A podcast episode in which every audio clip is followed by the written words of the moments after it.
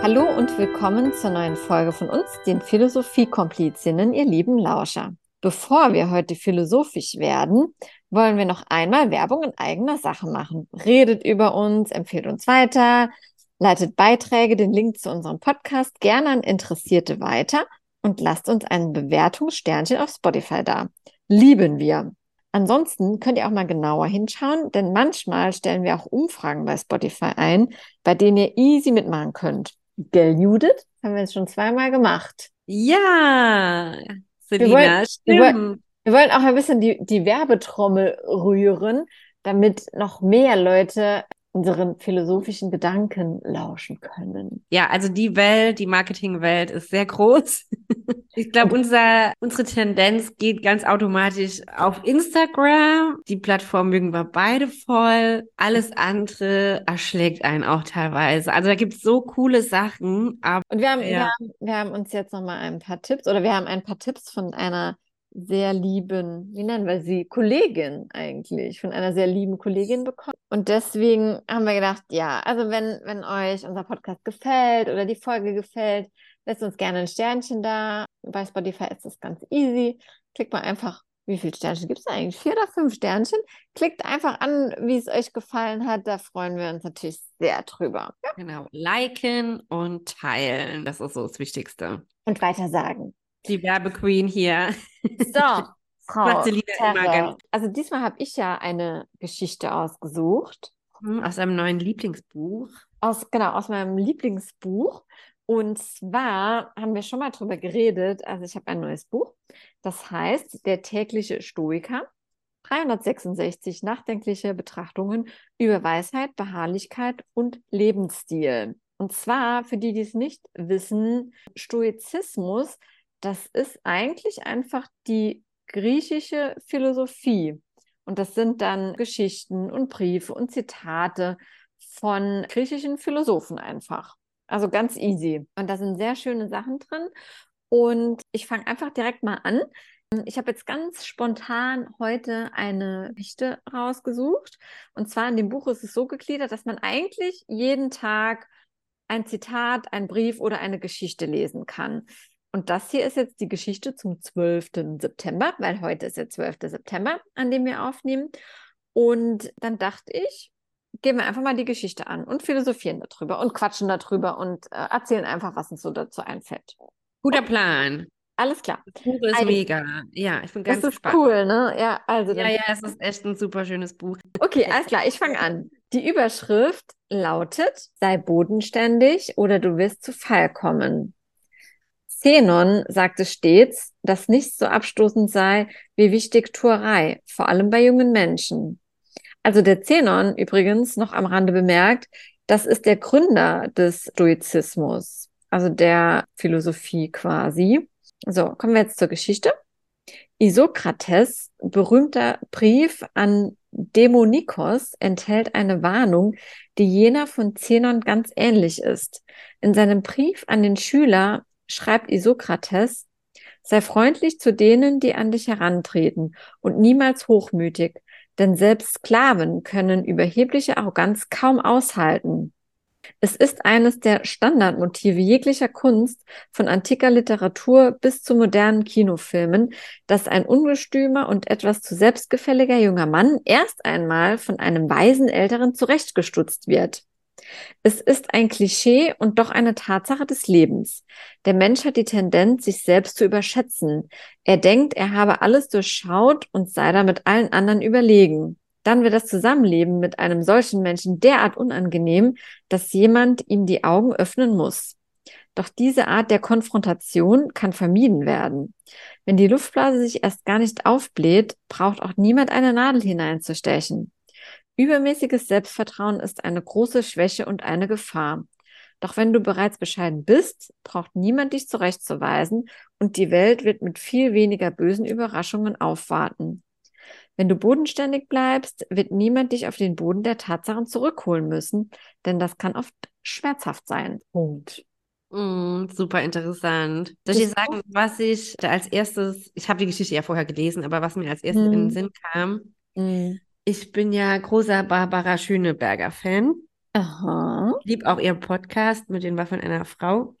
Und sie hat schon öfters mal gesagt, gell? Waffeln. Ja, Mit ja, den den Waffeln. Waffeln, Wortspiel, genau. Und sie ist ja mega bekannt, also wer kennt sie nicht? Also ich habe sie natürlich schon immer verfolgt, aber und dann mal eine Weile nicht, aber sie hat öfter schon mal gesagt, dass, und das finde ich ist total bodenständig und bewundernswert, dass sie, wenn negative Kommentare auf Social Media sind oder so, sie dem genauso wenig Glauben schenkt wie positiven. Also auch überschwängliches Lob und die so gehypt wird, dem schenkt sie gar keine so Beachtung, sondern Mhm. sie weiß, wer sie ist, ihre Werte und hat so ihren, ihr bodenständiges Leben hinter der Bühne oder hinter der Öffentlichkeit. Und darauf besinnt sie sich immer. Und dieser Applaus im Positiven, aber auch diese Abgründe im Negativen, dem schenkt sie beidem nicht so die Beachtung. Das finde ich total clever. Und ich glaube, das können echt wenige Leute. Mm, Finde ich auch. Also wusste ich gar nicht. Also ich, ich verfolge sie nicht, die Barbara Schöneberger. Mhm. Ich habe nur witzigerweise letztens so ein Interview gesehen. Ich glaube, das war mit dem Pierre M. Krause. Der hat auch so eine Strecke, ich glaube beim ZDF oder so, wo der mit Promis irgendwie auf Tour geht und die einen Tag begleitet. Und da hat er auch die Barbara Schöneberger begleitet. Und dann dachte ich auch wieder so, also wenn man die so in Anführungszeichen privat sieht und nicht als Moderator auf der Bühne oder so, dann sieht man sie ja auch nochmal mit ganz anderen Augen. Und dann dachte ich auch so, wow, krass, ultra sympathische, auf dem Boden gebliebene Frau tatsächlich, ne? Weil auch gerade, um, also jetzt mal von, von Barbara Schöneberger weg, wegzukommen oder weg, wegzugehen, da steht ja, äh, dass es besonders, ich sage jetzt mal mit meinen Worten, unattraktiv bei jungen Menschen ist. Also ich habe das ganz oft bei, bei Kindern wenn so Kinder schon so Klugscheißer sind und äh, so, so, ein, so eine große Klappe haben und ja, so die Weisheit mit Löffeln gefressen haben, sage ich jetzt einmal. Finde das so ultra unsympathisch. Und es gibt doch auch den, den Spruch, Klugscheißer kann keiner leiden. Und gerade bei Kindern nicht oder so. Also die sind jetzt gerade geschlüpft und haben schon so eine große Klappe. Also das, das stößt mir auch immer so auf, so negativ auf. Also es, es mag Ich glaube, was da so aufstößt, ist dieses, die wissen noch nicht so ihren Platz eigentlich Dann sind Welt. wir, Weißt du, also im Sinne von, ja aber auch wieder so überheblich, wenn wir so denken. Habe ich mir jetzt eben überlegt. Aber ich, ich dachte auch so, dass in dem, in dem Text, den ich jetzt eben vorgelesen habe, da stand ja auch so das Beispiel mit den Sklaven, dass man auch die behandeln soll, ne, jetzt so auf Augenhöhe. Weil ich rede jetzt mal von mir, glaube ich, oft so das Gefühl, ob das jetzt jüngere Menschen oder ältere Menschen sind, wenn die so von oben herab reden ne, und so krass von sich selbst überzeugt sind, dann gibt mir das ein Gefühl oder ein schlechteres Selbstwertgefühl, weil die Leute mhm. ein bisschen so von oben herab mit einem reden und ich fühle mich dann oft schlechter einfach. Mhm. Weißt du, was ich meine? Dass die Menschen mir Ich glaube, das ist auch Mhm. der Sinn, wenn jemand so Mhm. dann mit dir redet. Mm, ja, das ist, ich, das ist, finde ich Also die wollen ja keine Augenhöhe, also, oder die wollen ja nicht auf Augenhöhe reden, die wollen ja das Gefälle haben. Das ist ja Mm, diese Überhöhung der Person. Ich Mit so Leuten ist man natürlich nicht gerne zusammen. Klar, ich finde aber, oder ich bin gerade am Überlegen, also ich habe jetzt auch nicht meine vorgefertigte Meinung, ne? Ich jetzt nur gerade meine Gedanken zu sortieren. Ich weiß nicht, ob es da zwei Sorten von gibt. Ob es die Sorten Mensch gibt, die halt einfach mit einem ultra guten Selbstwertgefühl aufwachsen und das so in die Wiege gelegt bekommen oder ne, von den Eltern ähm, eingeredet bekommen. Also was heißt eingeredet, ne? Ist ja auch was Schönes, ein gutes Selbstwertgefühl. Und die das dann halt so leben. Es gibt ja aber auch die Leute, die quasi im, in ihrem Leben immer so ein bisschen klein gehalten werden und dann bei niedriger gestellten Leuten oder bei denen sie denken, oh, die sind nicht so intelligent, so ihr fehlendes Selbstwertgefühl versuchen wettzumachen, indem die von oben nach unten Druck abgeben, um sich dann wiederum selbst besser zu fühlen.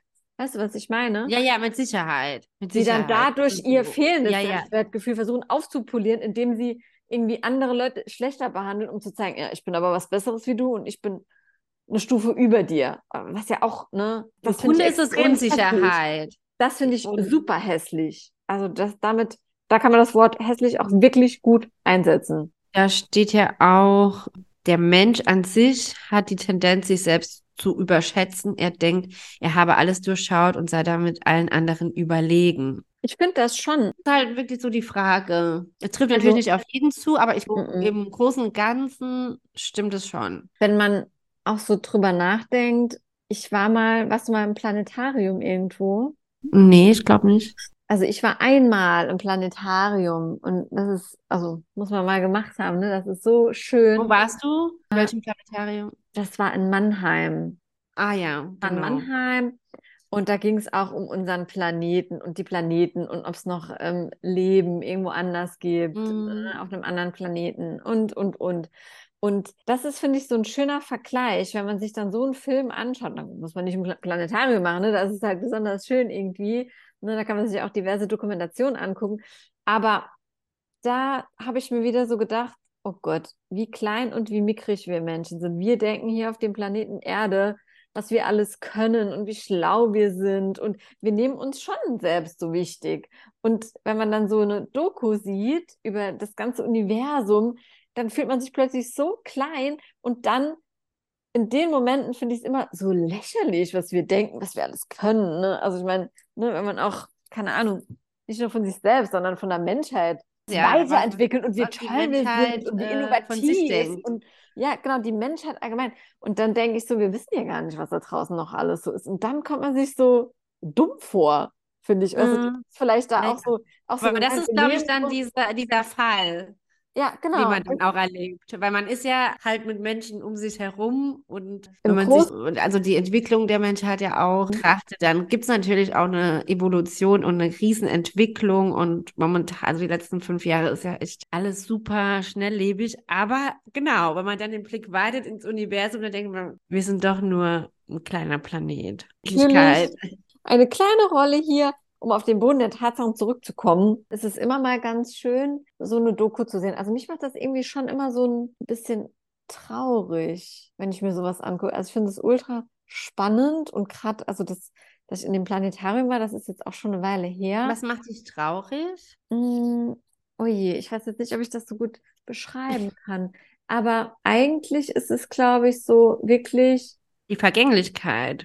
Nee, ich glaube, es ist so diese Wichtigkeit, die wir uns eigentlich beimessen. Also es ist wirklich das, was Mhm. auch, auch äh, in dem Text geschrieben steht, was ich jetzt vorgelesen habe, was, was wir denken, wie wichtig wir sind und wie viele Sorgen und Gedanken wir uns immer machen. Und im Endeffekt spielt das alles in dem Großen und Ganzen gar keine Rolle. Der ganze Okay. Stress überhaupt macht euch doch ein schönes Leben. Irgendwann ist es vorbei. Im positiven Sinne. Mhm. Also wir haben nur eine ganz kurze Zeit hier. Also ne, von einem anderen Blickwinkel oder vielleicht aus einem anderen Planet betrachtet. Ne? Wenn, wenn wir uns jetzt mal so, so eine Eintagsfliege angucken, ne? vielleicht ist der, fühlt, fühlt die ihr Leben so ultra lang und aus unserem Blickwinkel hat die so ein ganz kurzes Leben. Vielleicht Mhm. gibt es irgendwo auch ein anderes Leben und die denken, oh leck, ey, die Menschen, wie dumm sind die eigentlich? Die denken jetzt hier, die reißen jetzt voll was und in, in, in, in, in unserer Zeitzone sind die in einem Tag tot. Das Das ist meine. Ja, ja, ich weiß, Das was du meinst. so Vielleicht sind wir auch eine Eintagsfliege. Ja, ja. und das stimmt. ist dann irgendwie Stimmt, so. Ja, mich macht das so total Schöne.